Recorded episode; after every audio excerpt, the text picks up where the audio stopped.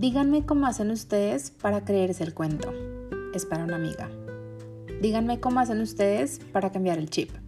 Es para una amiga. Díganme cómo hacen ustedes para que la envidia y el malestar no hagan que todas las cosas que ya tienen y que un día se soñaron se vuelvan paisaje. Es para una amiga. Este episodio es para esos días en los que nos gana la batalla del malestar, en los que sabemos lo que tenemos que decir y no nos funciona igual que los otros días, en los que cuesta ver más allá y con otros ojos sea cual sea la situación.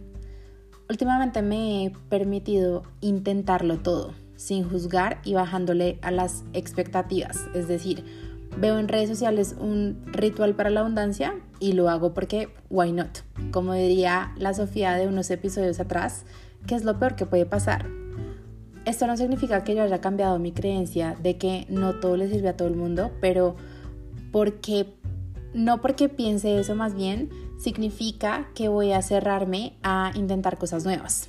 Y menos si tienen todo el potencial para ayudarme a salir de problemas, de los días difíciles y pues incluso a ampliar mi repertorio de herramientas que puedo incluir en mi rutina de autocuidado. Pero no sé si les pasa igual que a mí, que días que ni los mejores hábitos, ni los mejores rituales, ni nada pueden contra la voz del síndrome del impostor, contra las bajadas de la montaña rusa de la vida y contra las cosas inevitables de la vida adulta. Entonces por eso vengo hoy aquí a que ustedes piensen en esas cosas que hacen para salir de los días grises, de los eclipses y de la sal. Y lo compartan. Es para una amiga. Esta vez no traigo el de psicóloga puesto, sino que vengo como toda una humana a hablar con ustedes de esos días, semanas, meses incluso, en que las cosas como que no fluyen, que la comparación se aumenta, se dispara y nos hace ver como que todo el mundo tiene la vida perfecta y solo somos nosotros y nosotras las perdidas, las desubicadas, las entusadas, las miedosas, las tristes, las irritables, las insatisfechas entonces, díganme qué es eso que es como gasolina para ustedes.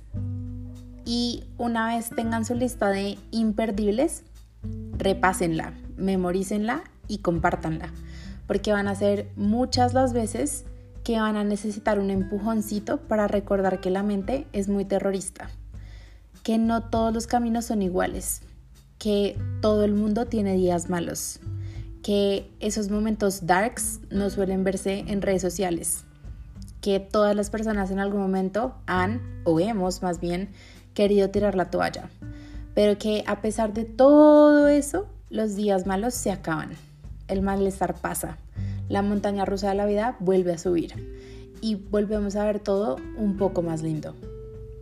Igual, fuera de chiste, cuéntenme qué hacen para volver a creer. Es para una amiga. Si les gustó este episodio, escúchenlo y compártanlo las veces que sean necesarias. Mi nombre es Sofía, me encuentran en Instagram, TikTok y Threads como igual rayal piso mente rayal piso. Y esto es Me pasa igual.